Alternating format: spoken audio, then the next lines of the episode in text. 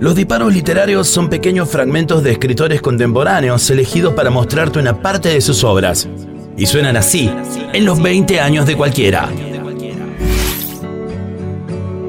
Joe Dunthorne es un novelista, poeta y periodista galés. Alcanzó la fama gracias a su novela Submarine, que se convirtió en película en el año 2010 y aún es recordada por su banda de sonido compuesta por Alex Turner.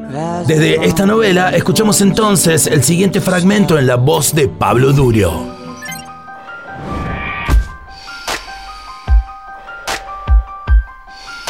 Es domingo por la mañana. Mi madre se ha conectado a internet y oigo jazz del malo sonando a través del modem. Estoy en el baño. Hace poco descubrí que mi madre se dedica a teclear en el buscador de Yahoo el nombre de enfermedades mentales aún por inventar.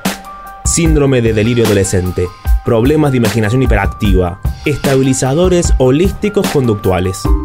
Si tecleas en Yahoo síndrome de delirio adolescente, lo primero que te aparece es una página que habla del síndrome de Cotard, el síndrome de Cotard es un tipo de autismo en el que la persona afectada se cree que está muerta.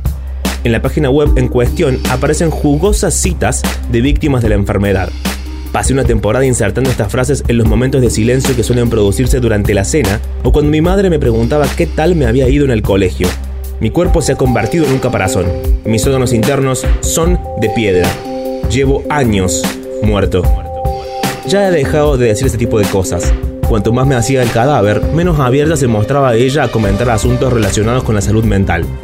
Empecé también a escribir cuestionarios para mis padres. Quería conocerlos mejor y les preguntaba cosas como ¿qué enfermedades hereditarias tengo probabilidad de heredar?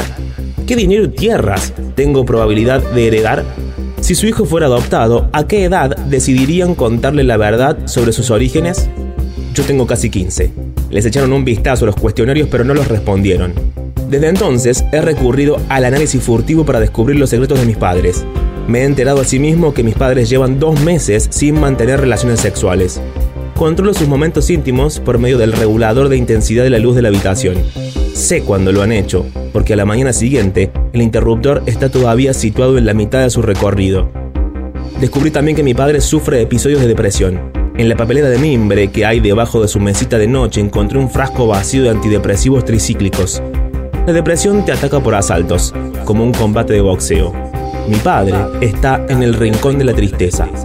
Si quiero determinar el inicio de un episodio de depresión de mi padre, no me queda otro remedio que recurrir a toda mi intuición. Hay dos señales. Una, lo oigo vaciar en lavavajillas desde mi estudio que está en la buhardilla. Dos, cuando escribe, presiona el bolígrafo con tanta fuerza que desde un determinado ángulo es posible ver sus notas de dos o tres días marcadas en la superficie del mantel de plástico que se limpia tan fácilmente y que utilizamos para cubrir la mesa. He ido a yoga. Hay cordero en la nevera. Lloyd.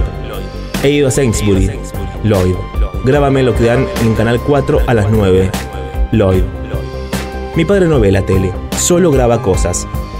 Existen, del mismo modo, maneras de detectar el fin de un episodio de depresión cuando mi padre realiza algún que otro elaborado juego de palabras, o si se dedica a imitar a un gay o a un oriental. Son buenos síntomas. Para poder hacer planes a largo plazo, me interesa conocer desde ya mismo los problemas mentales de mis padres.